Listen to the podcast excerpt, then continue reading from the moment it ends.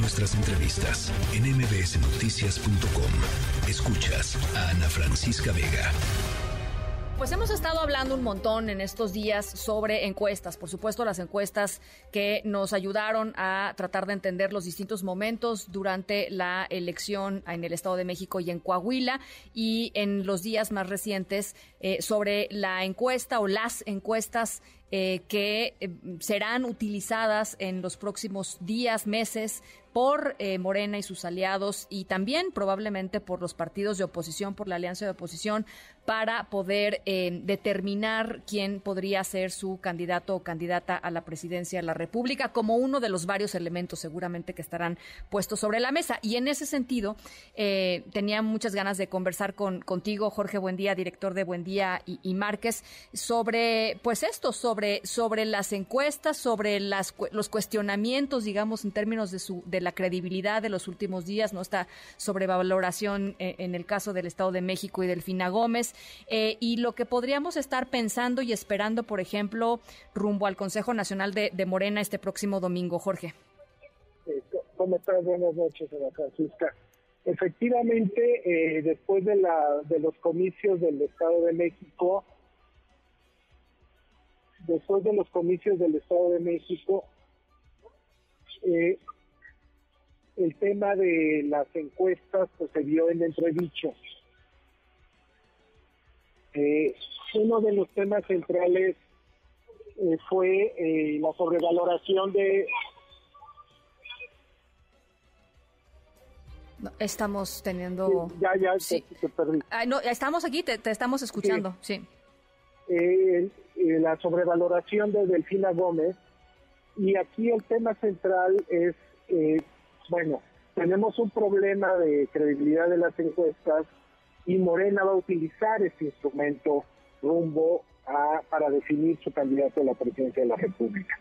Entonces, en ese sentido, yo creo que eh, una de las maneras en que ha tratado de enfrentar esto en el contexto actual y que lo hemos visto es eh, que han decidido que, por ejemplo, las encuestadoras que se equivocaron en el Estado de México, pues no participen en el proceso interno de Morena. Hoy salió en ocho columnas eh, una argumentación de este tipo, ¿no?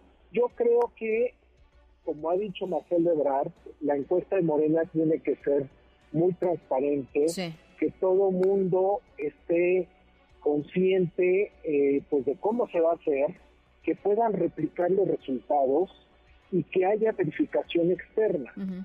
Eh, yo creo que... No importa si nunca has escuchado un podcast o si eres un podcaster profesional. Únete a la comunidad Himalaya. Radio en vivo. Radio en vivo. Contenidos originales y experiencias diseñadas solo para ti. Solo para ti. Solo para ti. Himalaya. Descarga gratis la app. Un poco viendo el precedente de 2024, de 2012, eh, lo que vamos a ver es propuestas de que haya una supervisión externa, aunque hay que decirlo, ha cambiado mucho las cosas en 12 años y ahora tienes pues, monitoreo a través de GPS, tienes grabaciones de las entrevistas, tienes evaluación de diversas cosas y además se realizan con tablets.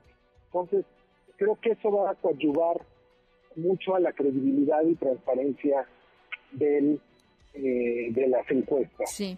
Pero ciertamente, eh, pues es un tema que está presente y que vamos a ver cómo lo definen. Yo creo que la mejor manera de darle transparencia a esto es que haya lo que se denomina como varias encuestas espejo, ¿no?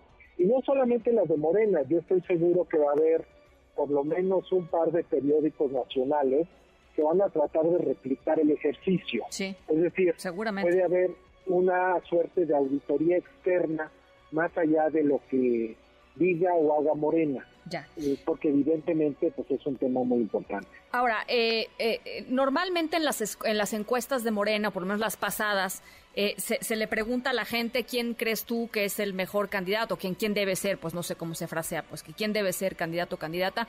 Y, y después de eso, y ahí, digamos que los, los ponen, pues ahí sí, a competir. Le piden a una persona que elija entre cinco o seis o no sé, el, número de, personas que sean. Pero el resto de la encuesta eh, son, son, son cosas de atributos y como cosas de, eh, digamos, que, que, ya no los ponen a competir, sino, sino que se evalúa, digamos, los atributos de cada persona. Lo que quiere Marcelo Ebrard es que solamente se haga la primera pregunta, Jorge. Así es. Y, y creo que ¿Cuál es la razón por la cual él pudiera estar eh, defendiendo, digamos, este esquema? Eh, creo que una de las razones importantes es que precisamente como es la pregunta que te obliga a establecer prioridades, a quién prefieres por encima de otro, es la que se presta a la estrategia, ¿no? Se presta a, eh, digo, vamos a ver si hay declinaciones, si se pueden las declinaciones, pero ciertamente pues te afecta si se incluye o se excluye a cierto candidato. Claro. Eh, también precisamente porque eh, la diferencia, son muchos, se fragmenta mucho la preferencia. Las encuestas que se han hecho públicas que tienen una ventaja de Claudia Sheinbaum, pues vemos que los porcentajes de ventaja pasan de 6 a 12 puntos. Eh, pero realmente no es mucho. ¿no? No es mucha la ventaja. y, y yo creo que una de las razones por las cuales él está defendiendo eh, este tipo de instrumento o este tipo de preguntas es porque precisamente eh, yo creo que percibe que tiene mayores posibilidades de ganar si solamente tienes un tercio de los votos. Claro. ¿no? De las preferencias. Ahora, para mí, eso es una de las principales debilidades de nada más usar ese tipo de preguntas. ¿Por qué? pues te lo pongo como ejemplo. Imagínate que solamente hay cinco puntos de distancia entre el primer y segundo lugar y con eso defines tu candidato a la presidencia. Cuando utilizas eh, una batería de preguntas o más preguntas, pues lo que hemos visto es que realmente funcionan cada pregunta eh, eh, se distribuyen de acuerdo a la regla de que el ganador se lleva todo. Es decir, si tú ganas una pregunta con un punto porcentual de diferencia, te lleva todo el valor de esa pregunta. Por supuesto. Eso que genera que sobre representas al candidato preferido, pero la ventaja en términos de definición de candidato a la presidencia para Moreno o para cualquier otro partido es que te genera una mayoría contundente, porque tú también lo que quieres es tener un candidato que tenga pues, un apoyo claro. Sí, solidez, ¿no? ¿no? Tampoco, eh, cuando es una sola pregunta, pues imagínate un escenario, digo, y se puede poner en la regla, pero es un escenario complejo. Imagínate que la diferencia entre primero y segundo lugar en las encuestas espejo o en la original, pues son es solamente de dos, tres puntos porcentuales. ciertamente sí te genera problemas. Claro, qué complicado. O sea, digamos que estén en el margen de error, pues lo que quieres decir. Efectivamente, y que ellos decidan que pues no importa el margen de error, ¿no? Que es quien se lleve la ventaja. Entonces, creo que sí es una de las pues, de los obstáculos de, usar una sola de una sola pregunta, pero bueno, vamos a ver qué definen ellos. ¿no? Yo creo que sí un método de selección, como te digo, para esto para cualquier otro, es pues que podamos generar o que se pueda generar pues una mayoría clara donde no haya ningún cuestionamiento de quién es el que quedó en primer lugar.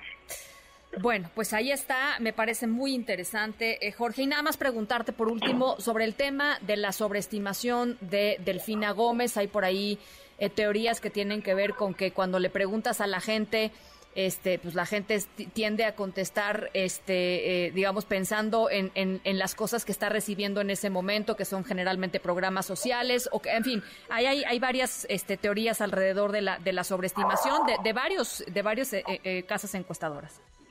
Sí, digo, creo que lo que estamos viendo en este sexenio en particular, aunque obviamente no es nuevo, es que hay mucha digamos, hay mucha movilización de tierra, hay mucha presencia, en este caso de los servidores de la nación, pues que van y hacen labor de contacto con los vecinos, ¿no? Y la gente puede entonces entender que cuando llega un encuestador a hacerles preguntas de diversa índole, pues es parte, digamos, de ese mismo esquema, ¿no? Y porque realmente, pues sí, la penetración de programas sociales ha sido bastante alta en este sexenio. Entonces, esa básicamente pues la consecuencia sería una sobreestimación de la preferencia por Morena, que sí la hemos visto en diversas circunstancias. Yo te diría que en el caso específico del Estado de México lo que lo que nos ocurrió eh, y hay que bueno tomar medidas pertinentes o al menos estar al tanto de, estas circunstancias es que llegábamos a encuestar alguna sección electoral y eran varias digamos durante el levantamiento y había eventos o mítines de alguno de los candidatos. Eh, ¿Qué quiere decir esto? ¿En qué se refleja? Pues que si en la zona hay un evento político y tú llegas a tocar la puerta, pues también hay la probabilidad de que la gente te asocie. Te asocie, claro. No, simplemente porque pues está ocurriendo en el mismo momento y en el mismo lugar, ¿no? Pero pues, tenemos que estar muy conscientes de ello para evitar eh, problemas de esta índole. Bueno, pues eh, es, es, muy interesante lo que, lo que nos platicas. Ya estaremos conversando. Si te parece, la semana que entra, Jorge, cuando tengamos más claridad de todo el proceso de Morena, ojalá pudiéramos conversar. Claro que sí, cuando tú me lo Te mando un abrazo, Jorge. Buen día. Igualmente, muchas gracias. Director de Buen Día y, y Marca. Noticias.